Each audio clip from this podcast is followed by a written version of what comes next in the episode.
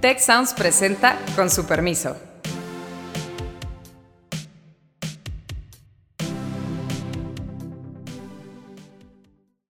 Con su permiso, yo soy Carlos Elizondo y hoy vamos a hablar sobre cuál es el papel de México en el mundo y cuál es el papel de la política exterior. La gran mayoría, no todos, pero gran mayoría de los países con los cuales México tiene relaciones, lo que esperan es que esa administración se acabe. Pero si tú con quien quieres ir a la fiesta es con Irak e Irán, pues sí estás mandando un mensaje muy claro que aspiras. Ojalá y no pierda pues, el rumbo y, y, y trabajen por la aspiración de todas y todos los mexicanos. Recientemente se nos ha hecho la invitación de participar en el grupo de los 70. Es un grupo fundado en los 60 que pretendía ser como una alternativa a la bipolaridad de la Guerra Fría. Hoy es presidido por Cuba, juega otro papel. Yo arrancaría preguntándole a nuestra invitada de siempre, a nuestra participante permanente, Beata Boina, que nos acompaña hoy junto con Azucena Rojas, ¿cuál es el papel del Grupo de 77. A mí me parece un poco raro haber regresado a discutir esos temas que me suenan tan setenteros. Máxime cuando el presidente ha sido muy claro, que pues, está claro en América del Norte, que no va a ser miembro de los BRICS, que no le interesa ni siquiera ir a los grupos importantes de los que somos miembros, como el G20, porque esto es una discusión que tenga interés, Beata, y cómo tendríamos que entender nuestro papel en el mundo. Mira, pues la verdad es que sí, esa decisión de, de, entrar o regresar, mejor dicho, porque México salió hace algunos años de este grupo, regresar al grupo 77 hoy en día, pues es como eh, pensar en la construcción de refinería eh, como una solución para la transición energética en, en, México, ¿no? O sea, yo lo compararía en esos términos entre la política interior y la, la política exterior. Eh, por eso, pues obviamente el tema, yo diría, no generó pues mucha eh, no dio mucho juego a comentarios, más bien generó sorpresa y ahora regresamos a G77 para qué, ¿no? Y, y la verdad es que es una decisión que, que, sorprende a muchos, yo creo que con razón, porque es un grupo que efectivamente, o en los años 70 sí ha tenido cierto papel en el contexto de las Naciones Unidas y en la sociedad internacional de aquellos momentos de la Guerra Fría, como obviamente pues esa, esa voz de los países en desarrollo, esos países que eh, pues no quieren estar ni con unos ni con otros de alguna forma, o sea, ni con los comunistas ni con los capitalistas y proponen pues nuevas soluciones o quieren tener unas nuevas soluciones para pues eh, por el que lo fundamental es el desarrollo de esos países y no tanto las controversias eh, ideológicas, aunque en el fondo ese grupo 77 sí estaba y sigue, sigue siendo muy vinculado yo diría, esa tradición eh, vieja eh, del comunismo eh, soviético en general. y hoy en día ese grupo como tal, pues en temas internacionales no juega un papel relevante, aunque sí es importante para los países que pues pueden ahí tener una voz, una voz cantante, como es el caso, por ejemplo, de, de Cuba. Y me da la sensación de que el regreso de México a esta eh, plataforma responde precisamente a las relaciones eh, muy personales que tiene el presidente mexicano eh, con el presidente de, de, Cuba y esa relación que el presidente ha manifestado en varias ocasiones. Em, entonces, pues de hecho, en una conferencia de la mañana hemos escuchado eh, hablar eh, al presidente mexicano que recibió esa invitación y que pidió a la nueva canciller Alicia Bárcena a que participara precisamente en esa cumbre en, en Cuba. Entonces, por eso digo que me da la sensación de que es como ese, ese vínculo personal entre el presidente López Obrador y el régimen cubano que hace precisamente tomar esa, esa decisión. Eh, que no sirve para mucho, para, digamos, en el contexto de la presencia mexicana en el mundo, pero la verdad es que no sirve para mucho. Mi pregunta inmediata sería, así como no sirve para mucho positivo, es esto nos afecta en términos negativos, eh, por ejemplo, con nuestro principal socio en el norte, eh, el participar o el, o el estar abiertos a reincorporarnos al G77 podría afectarnos en otros sentidos, por una vez en la relación con Estados Unidos, pero también a mí lo que me preocupa un poco y no sé cómo se vea, es en el tema pues, eh, de la búsqueda de ser un país democrático, abierto, eh, que respetamos los derechos humanos. El pertenecer a este grupo, eh, ¿entramos en contradicción o, o, o, no necesariamente? Bueno, en México se entra en contradicción de forma permanente, yo diría, tanto en la relación con la política interior como política exterior. Entonces sí hay ciertas contradicciones, pero creo que esas contradicciones ya dejaron de importar. Ahora bien, si realmente nos preguntamos si eso eh, pues puede tener efectos negativos para las relaciones con los Estados Unidos, pues no, creo que no, porque los Estados Unidos ya como que asumen que México siempre va a tener como de vez en cuando esos comportamientos así como eh, para demostrar que hay un contrapeso, o sea, que hay como otras posibilidades para, para México. Y, y no creo que eso impacte mucho en la relación este, entre eh, México y los Estados Unidos eh, o esa, digamos, mm, económica que se ha generado a raíz de la participación de México, Estados Unidos y Canadá en acuerdos de libre comercio acuerdo comercial que existe hoy. Ahora bien, lo que sí genera esa eh, participación en, en, el grupo 77 son, ah, son ciertos problemas, digamos, desde el punto de vista de la agenda de la política exterior eh, que está empujando, empujando México eh, hacia el mundo. ¿Por qué? Porque el Grupo 77 está formado por los países que no necesariamente, por una parte, son democráticos, por otra parte, tampoco son países que están eh, muy a favor em, de eh, los derechos de la mujer, tampoco los países que están muy a favor de los derechos de las minorías o eh, que estén ahí como muy, muy presentes en los debates sobre los derechos de las minorías o grupos indígenas. En ese sentido, digamos, empatar la agenda interna que se exterioriza también con el grupo G77 es muy difícil, o para no decir que es casi imposible. Y eso sí, por ahí yo escuché unos comentarios muy interesantes al respecto, incluso de los diplomáticos mexicanos, porque ha habido, parece que, consultas internas incluso entre, entre diferentes secretarías sobre, eh, y departamentos sobre esa, ese regreso de México al Grupo 77 y como que pues la gente lo veía como que es que no empata nada con nuestra agenda, lo que estamos intentando promover en los foros multilaterales. Entonces es como, como digo, regresar al pasado totalmente, sin ninguna duda, construir la eh, refinería para justificar que hacemos la transición energética hacia energías renovables. Ahora, tiene además algunas implicaciones puntuales que no deben ser menores. Este grupo lo preside ahora Cuba, en el 22 fue Pakistán, en el 21 Guinea, en el 20 Guyana y en el 19 Palestina. Es decir, la agenda en el tema de la relación Israel y Medio Oriente, pues, claramente está en, colocado en un lugar donde no está nuestra política exterior. Hemos querido mantener una, pues sí, una cierta relación con la represión de Palestina en México, tenemos relaciones intensas y provechosas con Israel y, y no hemos participado en esa agenda pro-palestina hace muchos años. Pero quisiera recordar incluso cómo es que nos, cuándo fue que nos salimos del G77 y fue el contexto del ingreso a México al Telecan o de la del Telecan, pero sobre todo el ingreso a México a la OPE. Y hay quienes dicen que fue un requisito que se le puso a México salir de este club si quería pasar al club de los países ricos. Lo que argumentan algunos es que otros miembros recientes de la OPE, Colombia y Costa Rica, no salieron del G77. ¿Y por qué tendríamos que escoger? Pero el punto de fondo me parece es el que tú dices, Beata, que es cuál es realmente nuestra agenda. Yo de los diplomáticos que he oído cierta defensa de participar nuevamente en el G77 es que ayuda en las negociaciones, en la ONU, cuando quieres promover alguna idea o, o, impulsar un funcionario, etcétera. Pero cuando ves quiénes los conforman, pues los intereses de Irak y de Irán pues no son realmente ninguno de los temas que tú dijiste, Beata, hay muchos otros, los mismos intereses que tenemos nosotros. ¿Para qué estar en una fiesta donde les gustan otras canciones? Totalmente de acuerdo. Eso, eso sin duda, y eso pues yo creo que México, eh, lo que estás comentando, Carlos, México pues en su momento pues probablemente no debió salirse, ¿no?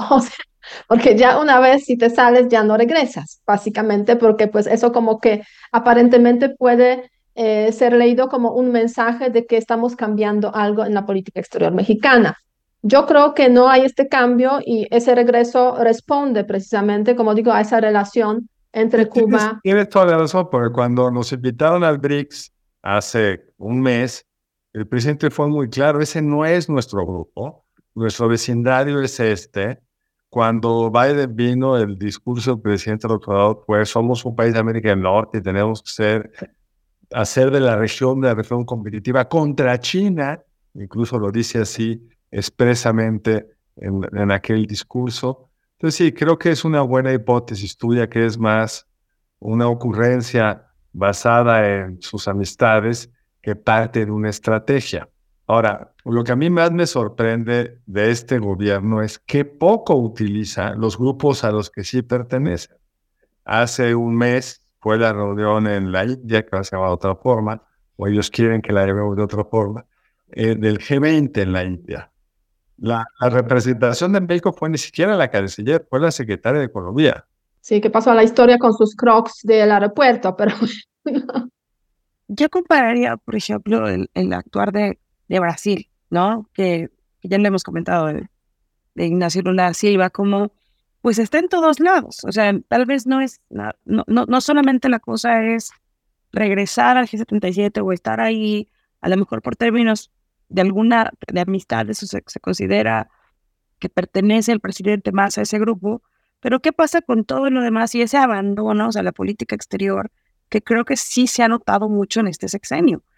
Eh, y, y, si bien lo que decía Beata, eh, la política exterior mexicana se ha prestado un tanto a jugar en esos bandos donde de repente tenemos un contrapeso o, Estados Unidos ya esperaba esto de nosotros, creo que eh, en un resumen de estos cinco años, ya casi seis, pues nos hemos alejado mucho de, de temas de política exterior en otros estos grupos como la OSD, el G20, y de repente como que se ve mucha presencia en este otro nuevo grupo que como que no hace mucho eh, sentido o a lo mejor refuerza cosas que pues son preocupantes, eh, como yo les mencionaba, en el tema de la búsqueda de la democracia, en el tema del respeto a los derechos humanos y que mm, a mí lo que me preocupa o me pregunto es eh, a la larga hacia dónde nos vamos a encaminar o qué vamos a hacer con esta pérdida de presencia en estos otros temas que además son muy importantes para el país, me parece en términos económicos, porque si en el 94 nos movimos a la OCDE es porque aspirábamos a tener pues un país más rico, más próspero, con mayor acceso a la tecnología, a la innovación y no sé si alejarnos de eso sea un problema que a la larga nos afecte también en términos económicos y de las relaciones que buscamos ahí para un México más próspero o sea, no cabe ninguna duda que estos cinco años, pues, han sido años de básicamente alejarse del mundo, ¿no? México, pues, está eh, fuera de la agenda global, digamos, y no participa, y la ausencia del presidente en los principales foros, pues se ha notado muchísimo, a tal punto que ya nadie se sorprende, o yo diría, nadie ya pregunta si va a participar el presidente de México ya o no, que vaya. en G20 o, o digamos en, en, algunos otros foros a los que México fue, fue invitado. Bueno, no, no va a ir a Los Ángeles a la cumbre, a la cumbre. Sí, porque hace poco efectivamente el, el presidente dijo que no participará en la cumbre esta de, de APEC porque, porque va a estar ahí ahí la no. presidenta de, de, de, Perú, que él no reconoce. Pues bien interesante, perdón un paréntesis ahí, Beata, porque él dice que no tenemos relaciones con Perú. Y no es cierto. Sí no es cierto. Él no bueno, solamente... Él no tiene una relación con la presidenta. Bueno, además él fue declarado persona non grata, a título personalmente como el presidente jefe del de Estado mexicano. Pero, pero bueno, este, efectivamente la ausencia del jefe de Estado en esos foros internacionales, eh, incluso en las Naciones Unidas, que estuvo ahí una vez el presidente, es cierto, en noviembre de 2021, cuando, eh, cuando México, eh, pues le tocaba a México la presidencia en el Consejo de Seguridad de las Naciones Unidas, pero más allá de eso, ninguna asamblea general con la participación del presidente mexicano en esos cinco años. Y, eso sí se, se nota, precisamente se refleja en que eh, pues eh, nadie cuenta hoy en día con México en temas serios. Pero ¿cuál es el costo de eso? A ver, déjame jugar la abogado del diablo. Yo tengo muchas cosas que hacer en México, estoy inaugurando la refinería, tengo que supervisar el tren Maya. ¿Por qué debería ir a perder el tiempo en la India? ¿Qué gana el país si yo voy a la India a la reunión del G20? Mira, o sea, pues puede reunirse con los jefes de estados de otros países importantes que en términos... ¿Y qué? Cuando los necesito, no los necesito, no los necesito, Berta. Bueno, no, bueno, sí puede, el presidente puede pensarlo así, presidente mexicano. pero en el fondo de esas reuniones dependen, por ejemplo, las inversiones. Depende eh, si ciertas, eh, ciertos países van a tener o no van a tener interés en, eh, en México. Depende también cuáles van a ser los acuerdos o sea, en temas migratorios, por ejemplo, en, este, en, en temas relacionados con nuevas tecnologías, este, conocer un poco hacia dónde va el mundo, cómo son los líderes, digamos, eh, cuáles son sus preocupaciones. Es como refrescar la mente también un poco para ver qué se debería, hacia dónde debería ir México. Y en ese sentido, efectivamente, el caso tú, que tú mencionaste, Azucena, Brasil, este, mm, es muy relevante, es muy, digamos, eh, eh, muy visual ese papel que está jugando Lula da Silva, ¿no? O sea, podríamos decir, es la misma generación más o menos que el presidente López Obrador, o sea, un personaje que ya ha vivido mucho, ya fue presidente, se hizo notar como eh, un partícipe activo en el contexto de las relaciones internacionales y regresando a la presidencia, lo primero que hace es regresar a los temas internacionales, porque sabe que eso le da la imagen adecuada del país hacia el mundo o en el mundo eh, permite ver a Brasil como un país que sí es activo, en el cual pasan cosas. No siempre podemos estar de acuerdo con el presidente Lula da Silva, pero sabemos que es un país que tiene la voz en las relaciones internacionales y que puede participar en diferentes procesos de toma de decisiones. Y eso obviamente hace que los jefes de Estado de otros países pues hablan con Lula da Silva, aunque pues no siempre les tiene que gustar, y si hay alguna controversia en las relaciones de las empresas, por ejemplo, entre los dos países, pues es muy fácil que se solucionen gracias a ese networking, a esa relación directa que se ha creado en el contexto internacional. Es algo que no tiene el presidente mexicano, básicamente. Ahora, es bien interesante que el presidente soñó, o lo dijo en alguno de sus primeros discursos, que México se iba a volver un referente internacional, que como ya habíamos, digamos, finalmente logrado la democratización, la moralización de la política mexicana, que nos íbamos a volver un referente. Un referente por nuestras políticas, un referente por nuestro éxito. Y yo pensé que incluso porque el último presidente activista realmente que le encantó viajar por todos lados fue Luis Echeverría, pues también tenía un discurso en sentido parecido al del observador. Pero es bien interesante que el presidente ya no parece importarle eso, porque para poder ser referente en el mundo, habrá que tener éxito en tus políticas, cosa que no he tenido en eso en un momento. Hoy la referencia de México es la violencia, son las series de narcos, los titulares horrendos en los periódicos porque mataron a no sé quién. Pero la única forma de poder volver a tu país ángel es participar en las fiestas, porque si no, no se puede. Es la cara del país. Ese mensaje lo leen los inversionistas, se refleja en, en los medios, esa relación que se teje con tal o cual jefe de Estado, hace que el jefe de Estado venga a México y cuando viene a México viene acompañado una delegación que trate de construir vínculos comerciales, culturales, de todos tipos. Y creo que eso, México se ha ido como resultado de eso y de la malentendida austeridad republicana, donde a muchos funcionarios que participaban en reuniones ya no los dejan viajar, incluso si el otro gobierno se los paga me lo contó al arranque esta administración una subsecretaria, tiene una invitación a, a Japón, a un evento bastante importante, ella no tenía dinero, vino Japón, ese tipo te lo pago y no la dejaron ir. Y ese aislamiento, pues hace muy difícil que un país como el nuestro, que su vocación es exportadora, que su éxito económico es por la cambio de modelo tras la inserción en el Telecan, éxito que podría ser mejor, que tiene muchos problemas, pero es como nos distinguimos de los otros países de América Latina en un contexto de nearshoring, un presidente activista podría traer muchos beneficios para el país. Eso sin duda es cierto, sí. Yo creo que estamos llegando al final del sexenio y esto ha sido la forma eh, de este del presidente Andrés Manuel López Obrador de actuar.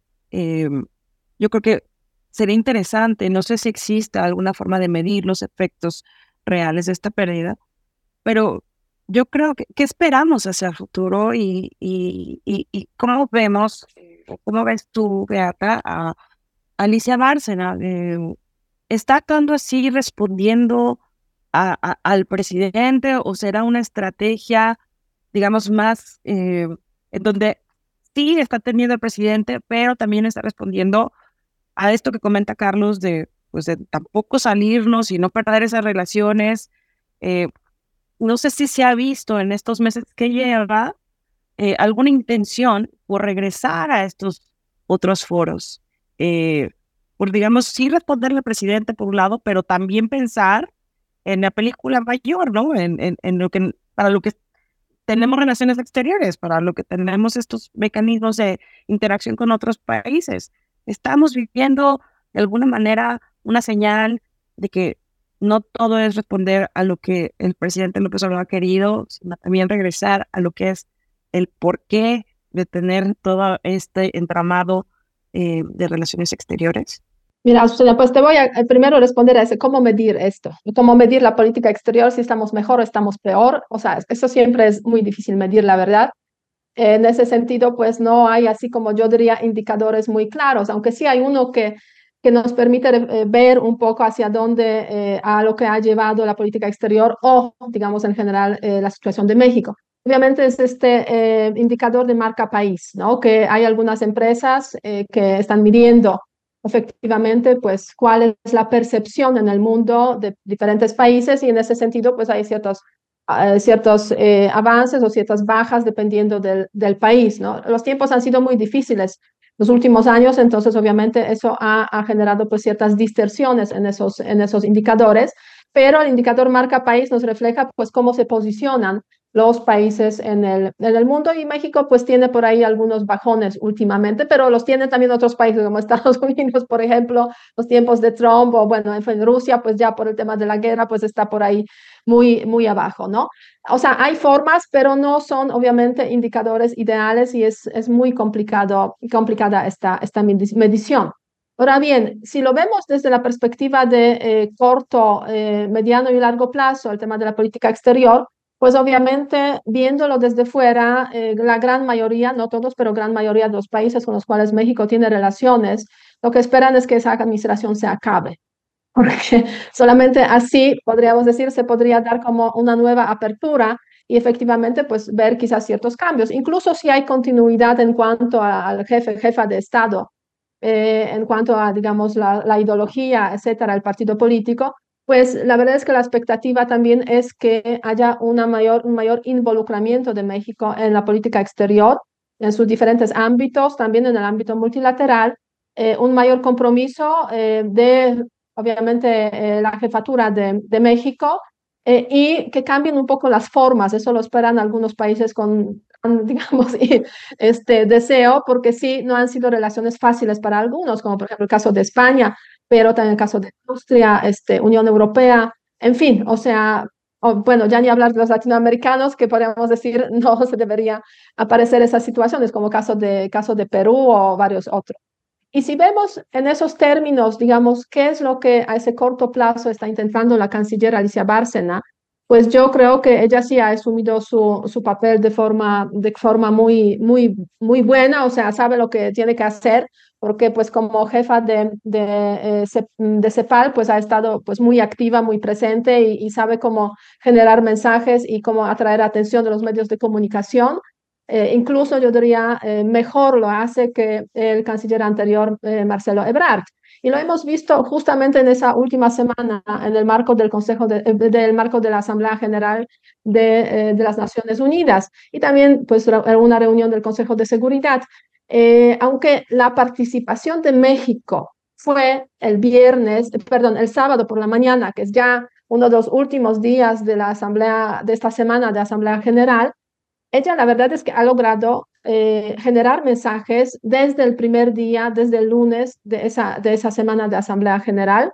Eh, y participar, no sé, en tres, cuatro eventos importantes, dando mensajes de parte de México, eh, y generando, pues, obviamente, unos contenidos muy, eh, pues, muy conectados con lo que es hoy en día la política exterior mexicana a nivel de la Cancillería, Cancillería mexicana, insistiendo, insistiendo en el tema, obviamente, de multilateralismo, solución pacífica de los conflictos, el tema de las mujeres, el tema de los grupos, eh, grupos marginalizados, el tema de las armas, o sea, todo lo que está promoviendo desde hace tiempo la política exterior eh, mexicana desde la Cancillería mexicana.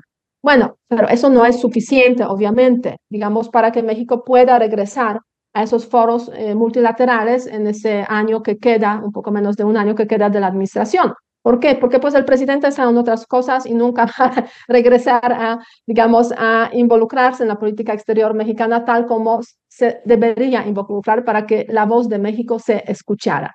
Y a eso se suman, desafortunadamente, esos señales como Grupo 77, que, claro, nosotros lo leemos aquí desde dentro de México como pues son amigos, entonces México regresa a Grupo 77, pero los que están en otras partes del mundo pues no necesariamente se ven ese pequeño detalle de que son amigos y por eso regresan y lo leen de una forma distinta. Si a eso sumamos los em, puntos como pues los rusos desfilando en el Zócalo el día de la eh, independencia o por ejemplo la posición de México en algunos foros eh, multilaterales eh, que está como cercana a, los países como Rusia y China en temas de derechos humanos, pues sí, algunos empiezan a preguntarse qué pasa aquí, ¿no? Pero bueno, como digo, esperando que eso acabe pronto cuando acabe esa administración. Pero más hay otra cosa. Jorge Castañeda escribió un buen artículo criticando esta decisión bajo una lógica que parece importante, que es ¿a qué mundo aspiramos a ser? ¿Dónde está nuestra aspiración? Cuando entramos a la obra y salimos del G77, pues marcamos claro que ese era nuestro objetivo. Es un país democrático, like-minded, que piensa como los otros países de la OCDE en materia migratoria, derechos humanos, etcétera. Incluso hubo una modernización del régimen jurídico en materia de derechos humanos en los últimos 20 años muy impresionante. Que eso no se haya validado en los hechos, en un mejor respeto a los derechos humanos, es un tema, por supuesto, muy importante. Pero si tú con quien quieres ir a la fiesta es con Irak e Irán, pues sí estás mandando un mensaje muy claro. ¿Qué aspiras? ¿Cuáles son las prioridades de los países en materia de trato a las mujeres, en ir más lejos? Pues no es el de un país democrático, eh, moderno, que aspira a una igualdad verdadera entre los géneros, a una verdadera igualdad en las oportunidades, etcétera. Y yo creo que esa señal si no se explica bien, tiene razón Beata, desde lejos no se puede explicar, que es un, quizá un capricho del presidente, pues sí, a más de un director de empresa que le llegue una notita que diga que México está otra vez con Irak e Irán, a veces nos paréntesis rápido que cómo toma un empresario, una gran empresa, una decisión de invertir en México, a veces puede ser basada en una intuición y una nota negativa sobre esto, siempre para decir, yo a ese país no voy, porque siempre tienen muchas alternativas de a dónde ir. Entonces yo creo que le arroja una sombra respecto a qué tipo de país queremos ser. Y a lo mejor en ese sentido es más allá que una amistad con el que hoy encabeza la presidencia del G77, que es Cuba. El presidente entendió muy bien que tenemos que estar en América del Norte, pero no es ha criticado mucho a los aspiracionistas, no aspira a tener un país, país moderno, eh, generador de riqueza, que invierte en tecnología, en ciencia, en educación, sino aspira a un país, nos dijo en su momento, de la gente se arraiga a sus comunidades, y eso ha podido resolver porque la migración ha crecido, pero no es, yo creo que es el primer presidente que tenemos que yo recuerde que no tiene una vocación modernizadora, que no querría llevar al país a, como expresa, objetivo claro, a ser un país pues, pues, más rico, más desarrollado, más parecido a las democracias capitalistas. De acuerdo. De hecho, cuando en el 94 se salió México, eh, llama la atención que también se salió Corea del Sur. Y Corea del Sur sí siguió ese camino. Exactamente. Que yo creo que México también lo tuvo. Eh, aspiración. No sé qué tanto realmente le hemos perdido. Yo creo que sigue en el imaginario colectivo mexicano el aspirar a eso, em, con ciertos tintes de sí, cuidar nuestras tradiciones, nuestros pueblos, pero yo creo que ese aspiracionismo, pues, pues no lo hemos perdido, ¿no? Habrá que ver eh, cómo se recupera. Y, y, yo sí siento un poco esto que menciona Beata, eh, de la, de la secretaria, ¿no? Este, como que pues ahí tiene que jugar un papel difícil, pero sí he notado, al menos eh, por lo que veo en redes, que está ahí, ¿no? Y que, y que, se, y que es respetada y ojalá y no pierda pues el rumbo y, y, y, trabaje por la aspiración de todas y todos los mexicanos. Sí, de hecho, de hecho yo podría decir que en ese, en ese gobierno de López Obrador los cancilleres han sido, eh, el canciller anterior, la canciller, han sido, digamos, los pilares para que la política exterior mexicana no se derrumbara totalmente, ¿no? Porque si, si, si, digamos, en esos puestos tuviéramos personajes mediocres, en sentido sin experiencia internacional, etcétera, la verdad es que la situación podría ser muchísimo peor.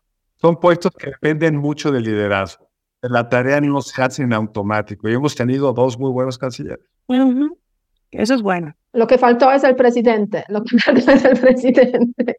Parte del trabajo del canciller fue, en algunas ocasiones, entiendo, convencer al presidente de no hacer ciertas cosas, porque el instinto del presidente hubiera sido aún más aislacionista. Pues interesante, porque además, eso, digo, yo, yo no pienso mucho en nuestros internacionalistas, ¿no? Eh, nuestros estudiantes.